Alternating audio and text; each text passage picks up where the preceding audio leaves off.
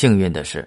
虽然没有得到唐太宗的青睐，但武则天却渐渐与小他三岁的皇太子李治有了感情。同样是在讨武曌檄中，骆宾王就指责武则天：“西称太宗下臣，常以更衣入室，几乎晚节秽乱春宫，密引先帝之私，因图后庭之弊。”先后侍奉太宗、高宗父子两代皇帝，自然有悖于人伦。武则天后来自述说，太宗早在贞观时就因其德行出众，把他赏赐给了李治，这自然只是他的一面之词，是他为了掩盖自己在伦理方面的缺憾而编织的谎言。无论两人的情感是如何开始的，有一个事实却很清楚。那就是当贞观二十三年（六四九年），唐太宗驾崩之后，二十五岁的武则天虽一度按照惯例与太宗那些没有生育过的嫔妃一起在感业寺出家为尼，但很快就被唐高宗召回后宫，进而被封为昭仪。永徽六年（六五五年）十月十九日。唐高宗不顾舅舅长孙无忌和朱遂良等顾命大臣的坚决反对，废掉了出身关陇集团高门的王皇后，改立武则天为皇后，史称废王立武。这个事件不仅仅是两个女人的斗争，更是两种政治力量之间的斗争。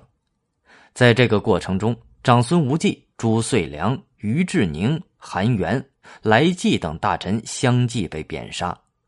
关陇集团遭受了沉重打击，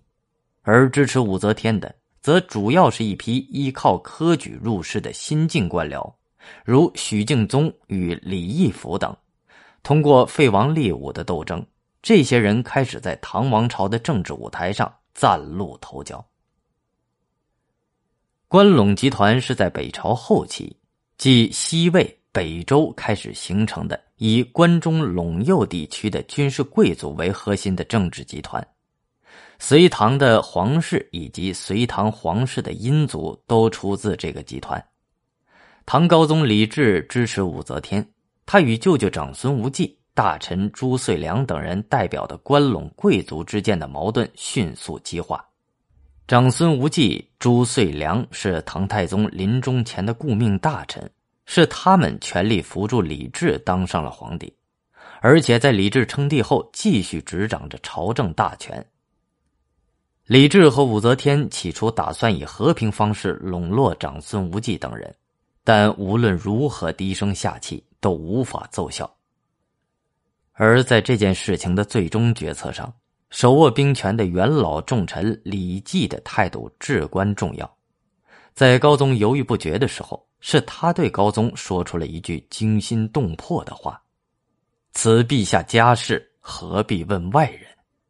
这句话具有很重要的象征意义。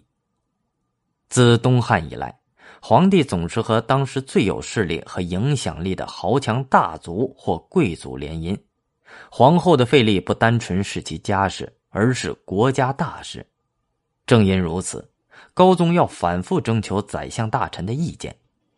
然而，唐初的社会结构已经有了重大变化。当时，山东士族已经崩溃，关陇集团也已衰落，国家政权已不再建立在门阀和贵族的基础上。李济的话实际上点破了这一点：废王立武不仅标志着西魏、北周以来关陇贵族统治的终结，也标志着中国古代皇帝贵族政体的终结。从此以后，中国历史上基本不再出现外戚专权的现象。